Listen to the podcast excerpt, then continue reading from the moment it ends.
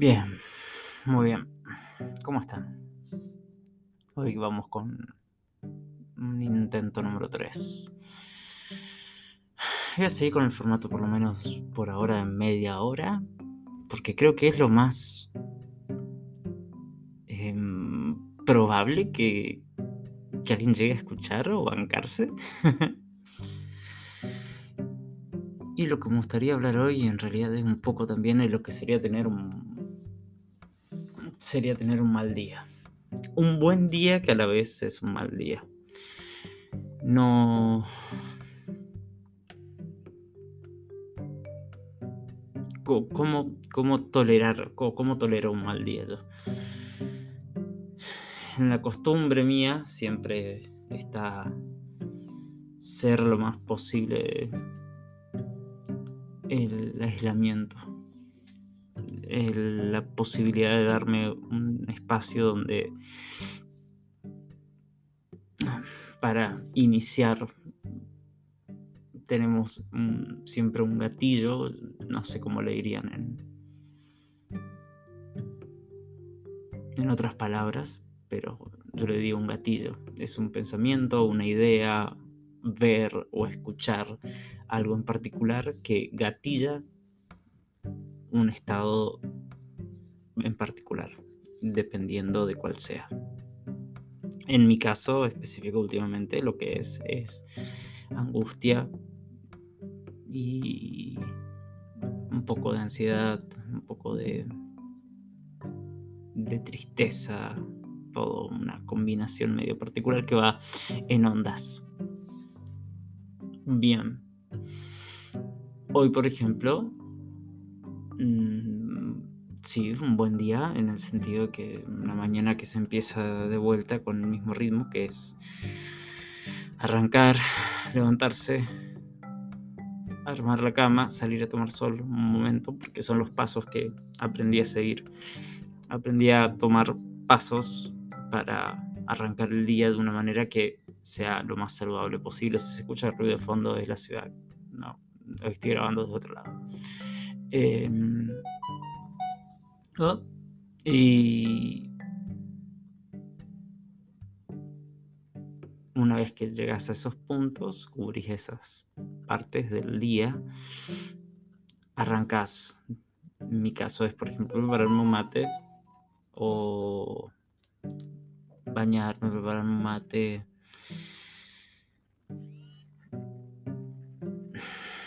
meditar unos minutos para poder poner la cabeza en orden. Eh, si tuvo un mal sueño, si dormí mal, eh, depende de lo que sea.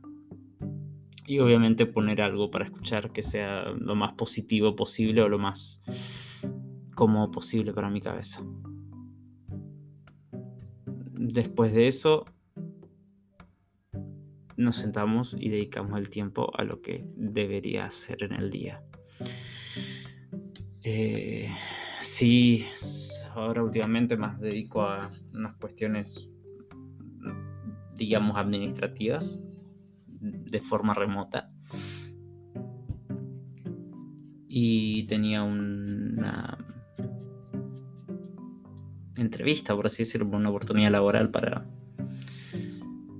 continuar una carrera, vamos, continuar una carrera en la cual todavía estoy en el en la duda de seguir o de querer seguirla también. Me fue bien, creería yo. Fue una reunión medio rara, pero la verdad que diría yo que fue bien. Veremos, veremos qué dicen después. Una vez terminado eso,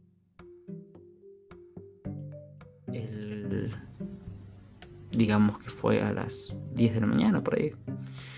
Una vez terminado eso, la, la cabeza empieza a correr. Empieza a correr a su manera, que empieza a correr con la misma idea de cambios, viajes, eh, estar solo, qué hacer en el momento, qué hacer en el día, qué, qué, buscar, qué, qué retomar, qué no retomar.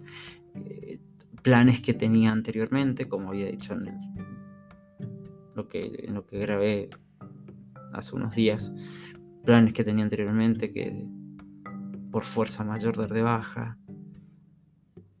a quién hablarle, a quién decirle, a quién, en quién contar, hablar de estas cosas para de manera sana, para no afectarle, eh, si hablarlo del todo también. Eh, llevó a, bueno, empezar a rodear la casa, empezar a dar vueltas por la casa una y otra y otra y otra vez, eh, sin parar de fumar que es la idea que quiero dejar de fumar, pero el día de hoy fue bastante particular, así que fumaba el doble. en una mañana me habré fumado un paquete entero. Eh, intentar hacer los métodos de relajación, escribir un poco lo que me pasaba o lo que pasaba por mi cabeza y se volvía particularmente incontrolable en un momento.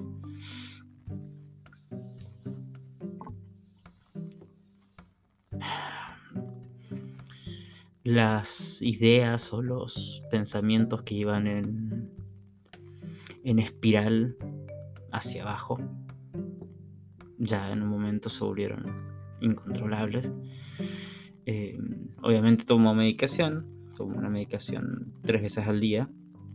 Durante la noche es una dosis más fuerte, pero durante la parte diurna se mantengo unas dosis más tranquilas para, bueno, no ser dependiente de eso y bueno, son recetados por el mismo psiquiatra, así que seguimos el reglamento como, como se supone. Todas esas ideas, conceptos, eh, planes, mm, toda esa parte se va se va descontrolando. Es parte, creería yo, de mi de los síntomas que sufro yo o que no me gusta decir la palabra sufro, que los síntomas que mm, con los que lidio a veces es pensamiento incontrolable. Van en espiral, van en dan vueltas sobre la misma idea y van empeorando dependiendo de mi estado emocional. En este caso el estado emocional era obviamente angustia, que creo que es el estado emocional que más lidio.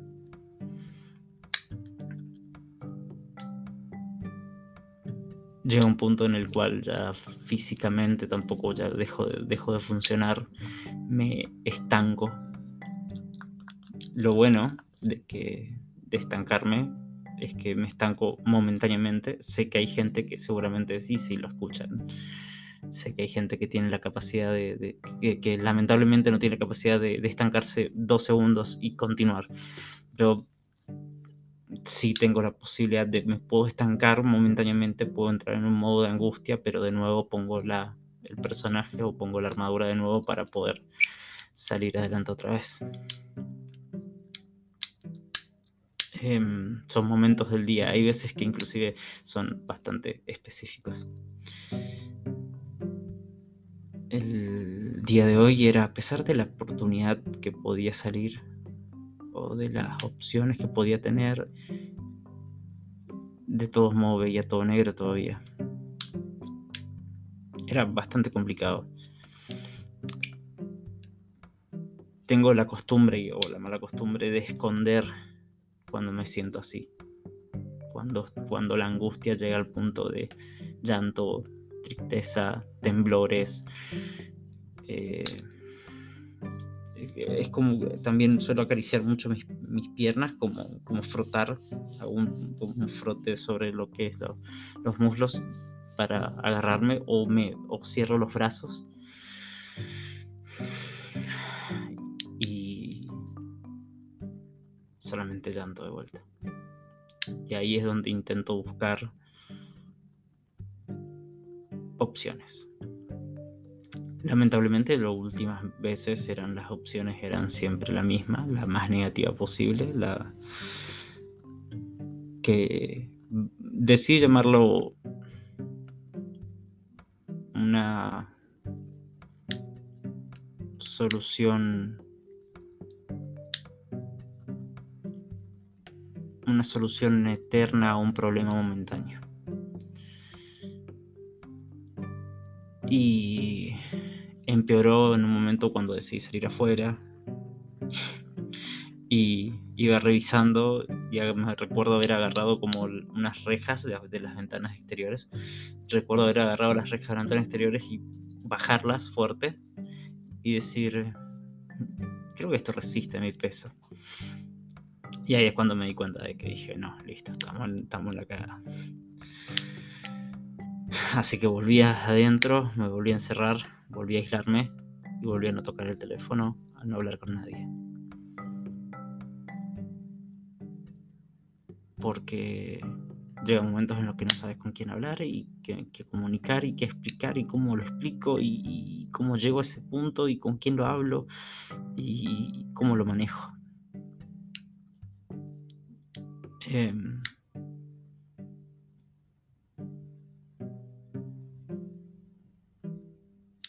entonces simplemente entré en modo emergencia, modo zona roja, de colapso total. Y lo dejé ser lo que pude. Ah, estoy viendo una serie que se llama El Oso, que en un momento una escena de, creo que era segunda temporada, capítulo 6, 6, creo que 6, que vi una escena en un momento de uno de los personajes que sostiene, que veo que sostenía la angustia de la misma forma que la sostengo yo cuando estoy a punto de quebrarme, me tapo la boca y me acaricio la nuca, porque es como que levanta temperatura.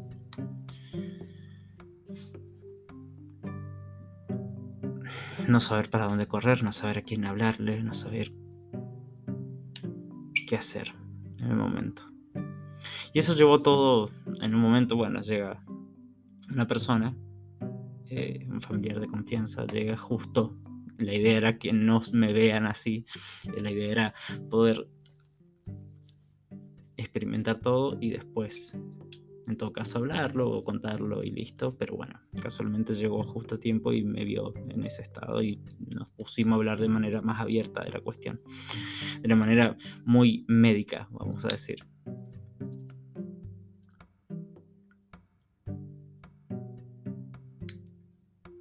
las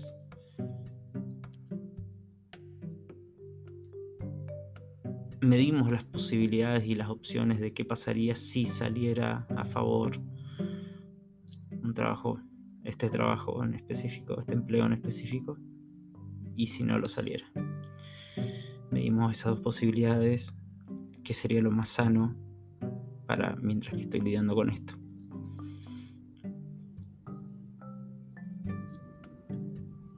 Y no tenemos respuesta porque no sabemos qué opción es, porque depende de mí elegir qué es lo que quiero. En gran parte el, lado, el otro, o el otro tipo, quiere seguir cubriendo esa... Quiere seguir poniéndose la armadura, ese el personaje y mantenerlo y mantenerlo funcionando y el otro ya está cansado. Nunca me había quebrado tanto como me quebré hoy frente a este familiar mío. Dio buenos consejos. Eh, lo bueno es que tengo la capacidad de también ser muy eh, abierto y una vez que ya lo empiezo a hablar, lo hablo y lo hablo de manera sin muchos tapujos, sin mucho filtro.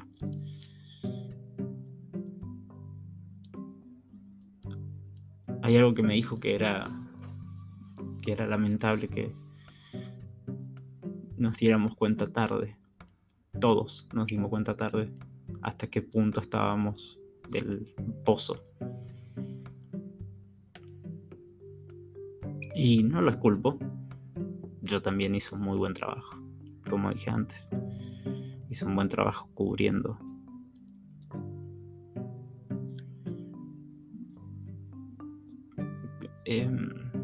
Intentando experimentar el mundo de la misma forma que la mayoría. Entonces, ¿qué hacer en esos momentos? yo la mejor recomendación que le puedo dar a quien sea que pueda estar sufriendo lo mismo es experimentarlo nomás.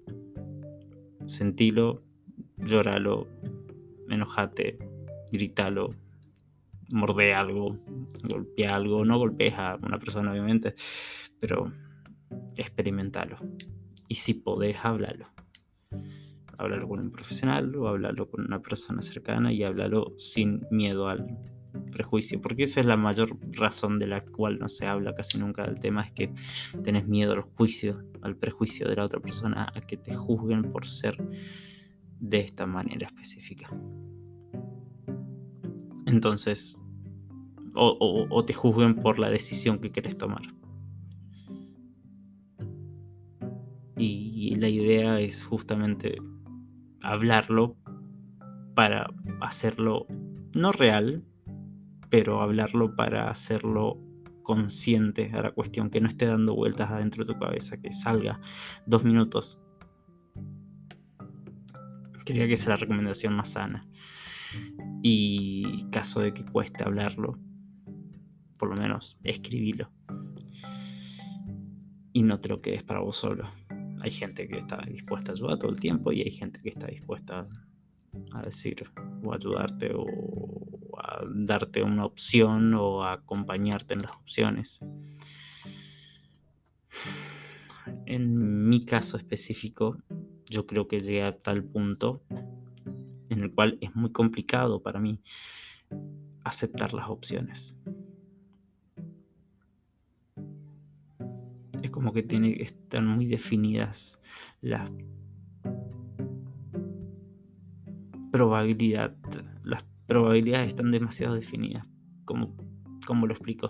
Es como que cada opción o cada posible alternativa está demasiado clara en mi cabeza, a pesar de que no existe y no pasó y todavía no, todavía no pasó, eh, pero aún así está muy definida, entonces la complica el doble.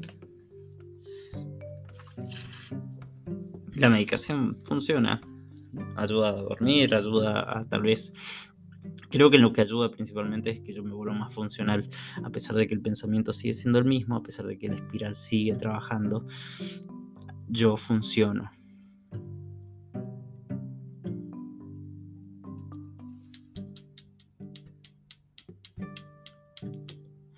Hablamos mucho del tema de esta armadura o este personaje que me puse encima para durante tantos años para poder mantener cierta estabilidad o cierto balance en mi vida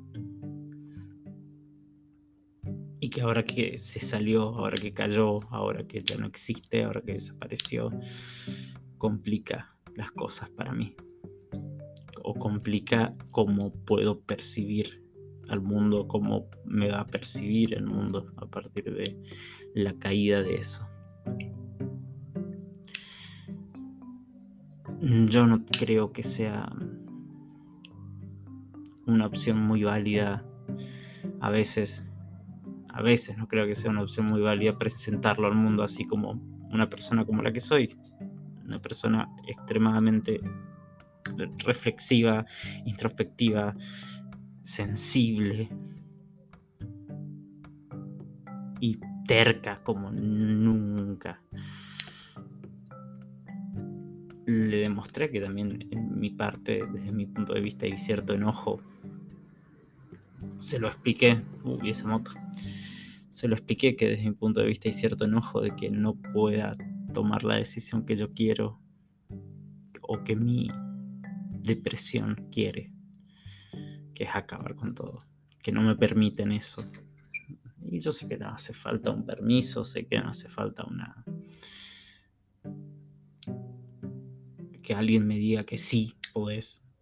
Pero por alguna razón es como que necesito que alguien me diga sí, ya puedes descansar de todo el revoltijo que hay. Creo que agradezco eso de mi mente, por lo menos, de que sí o sí necesites el permiso de alguien. Nadie te va a decir que sí. Pero llegué a ese punto. Y hablábamos de, de, en hasta qué momento o hasta qué punto te puede afectar la armadura. Si alguien leyó alguna vez El Caballero de la Armadura Oxidada, es un buen libro, eh, es de autoayuda, está bueno. Eh, el trago amargo que Merlín creo que era, que Merlín le da por, por una pajilla al caballero que estaba atrapado dentro de la armadura. El caballero tenía sed y Merlín le da, a través de una pajilla, le da agua y le dice que era amarga. Que era ese trago amargo que le dio y Merlín le explica que era la vida misma. Y que pero que después tiene un gusto, tendrá un gusto dulce. Yo no sé si después de todo esto va a tener un gusto dulce todo. No sé, no puedo ni siquiera decir que puede seguir siendo amarga tampoco porque no tengo la más mínima idea y no quiero hacer malas ideas porque me imagino que si me hago las ideas lo voy a complicar todo el doble. Deja un, un gran dolor de cabeza tanto llanto. No sé si alguien puede estar o alguien que esté escuchando esto sepa o entienda, es como que te deja un dolor de cabeza impresionante, tanto llanto y tanto... Es como, un como una tensión, como se siente como estás muy tensionado.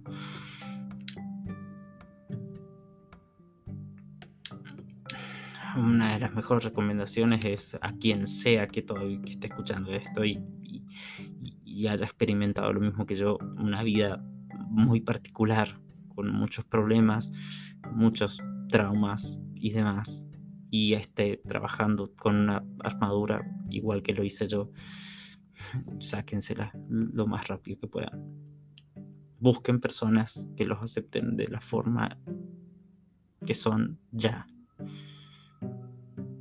Y va a costar, y me imagino que va a ser difícil, no tengo idea, no lo logré hacer, no lo hice a tiempo, y ahora estoy sufriendo las consecuencias de no haberme sacado a tiempo. Haber dejado que la armadura se oxide, quede conmigo atrapado y cuando salió, salió a la fuerza y salió con demasiada con demasiado demasiada presión dentro. Pero una buena recomendación que les puedo dar es esa sáquensela lo antes posible, busquen personas que los acepten como son. Hay un, audio que me mandó una persona hoy.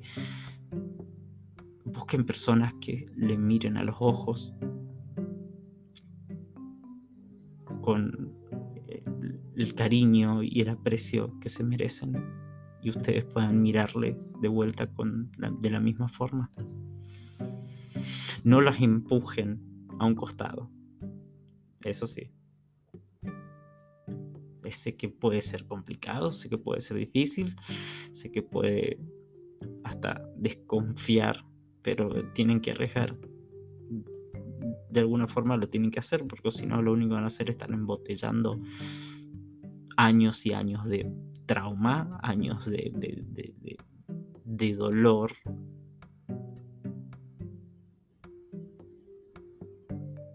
y van a llegar a un punto en el cual lo único que vayan a experimentar todos los días sean muy, muy pequeños momentos de, tranquilidad.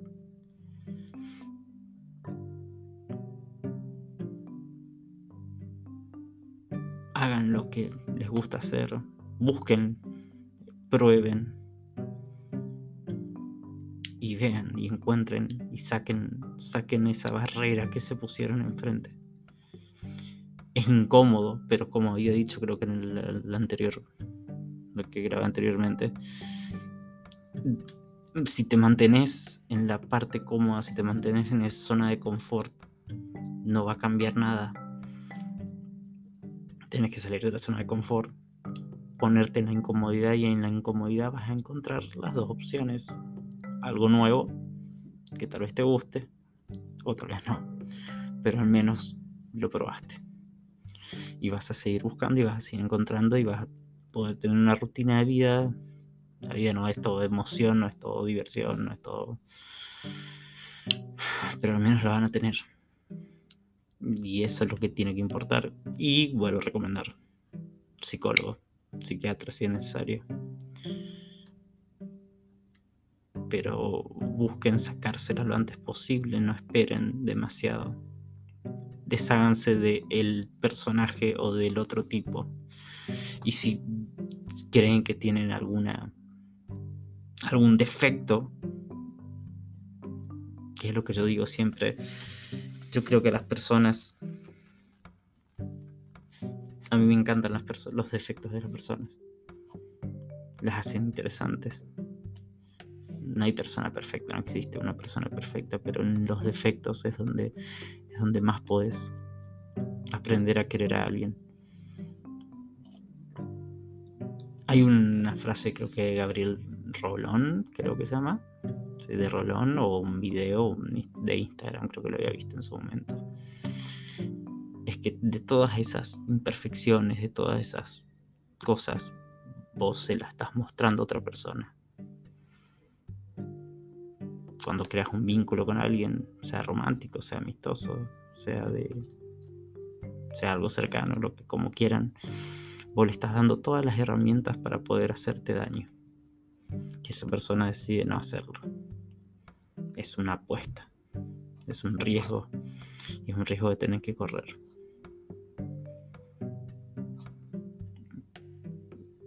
Pero si lo único que mostras es dureza y fortaleza y, y pensás que nada puede con vos, en algún momento algo va a poder. Conmigo ya pudo. Mostré esa armadura durante, desde que tengo 8 por ahí. Diría que la siguiente vez que hablemos vamos a hablar un poco más de esa parte. Porque creo que es la que vale más la pena. Y creo que voy a intentar armar algo más elaborado, un poco más trabajado, tal vez un guion, no sé, o tal vez puntos a hablar para no estar divagando tanto tiempo. Es un grave problema que tengo que me... Hablo bastante bien cuando me pongo a divagar, así que... Em, pero bueno, un día malo es eso. Un día malo es solamente llanto. Es, un día malo es un gatillo, llanto, dolor, mucho dolor duele, duele en el pecho, duele en la garganta, duele en la cabeza, duele en los, los, tendones, le iba a decir, en las, en las extremidades, en los músculos, en los tejidos, duele en todas partes. Pesa la vista.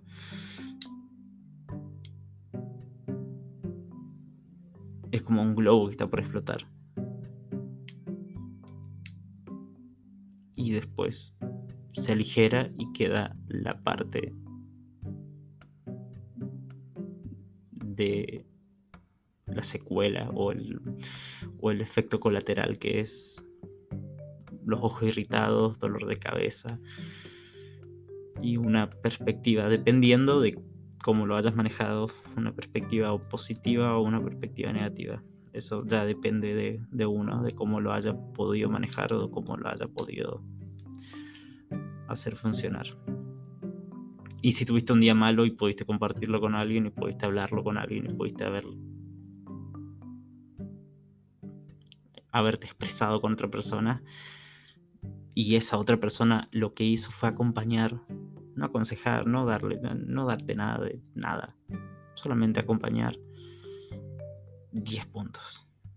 Tal vez la posibilidad de una perspectiva positiva sea lo mejor que se haya sacado de ese momento.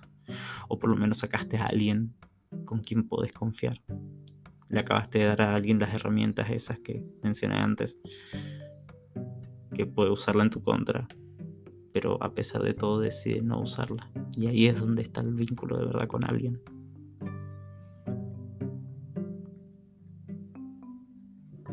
Y si se sienten solos, como me siento yo todo el tiempo, intenten sacarse el armadura un rato. Y exprésense, háblenlo, no dejen atrás esa opción. Hagan una llamada de teléfono, siempre hay alguien que atiende. Así que bueno, por ahora quedamos ahí. Hablamos la próxima.